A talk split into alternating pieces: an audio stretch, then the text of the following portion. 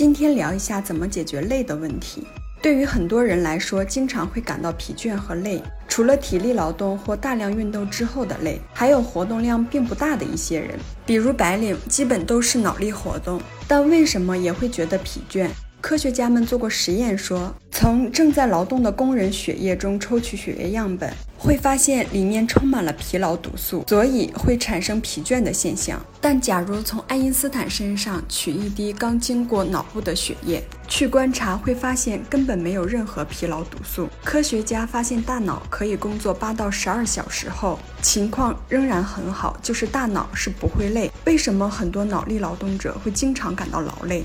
是什么让你觉得累？精神病理学家说，大多数疲劳现象是源于精神或情绪的状态。英国著名的精神病理学家哈德菲尔德，他写道，大部分疲劳的原因源于精神因素，真正因生理消耗而产生的疲劳是很少的。美国著名的精神病理学家布利尔更加肯定地说，一个人如果身体健康状况良好，而且他经常工作。那么他的疲劳肯定是由于心理因素，或者是我们所说的情绪因素引起的。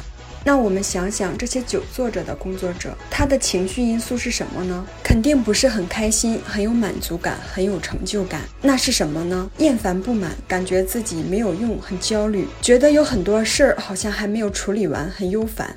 那这些情绪因素会消耗掉这些长期坐着的人员的精力，使他们的免疫力下降，容易感冒，精力衰退，每天回到家觉得头疼。也就是说，我们的情绪在体内制造紧张，而使我们觉得疲倦。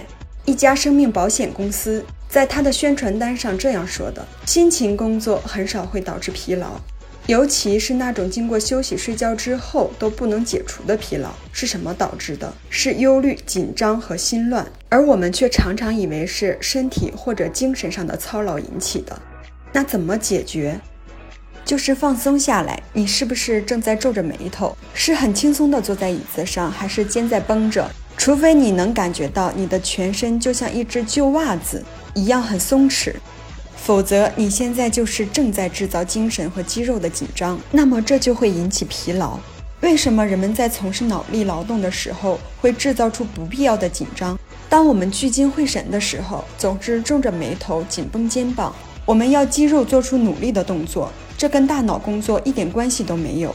所以，无数不会浪费金钱的人，却在浪费着自己的精力。那么，什么才是解除精神疲劳的方法？就是放松、放松再放松。我们要学会让自己放松下来。放松其实很容易，你要改变现在的习惯。紧张是一种习惯，放松了也是一种习惯。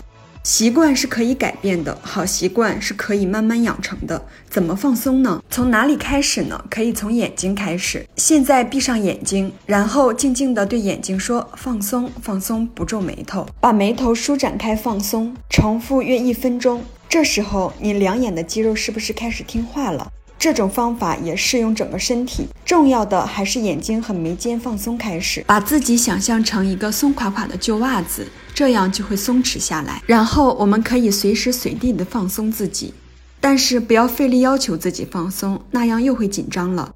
放松就是释放所有的紧张和努力。当全身松弛下来以后，就好像婴儿般的自由自在。想象一下小孩子，不管怎么跑怎么闹，他不觉得累，为什么？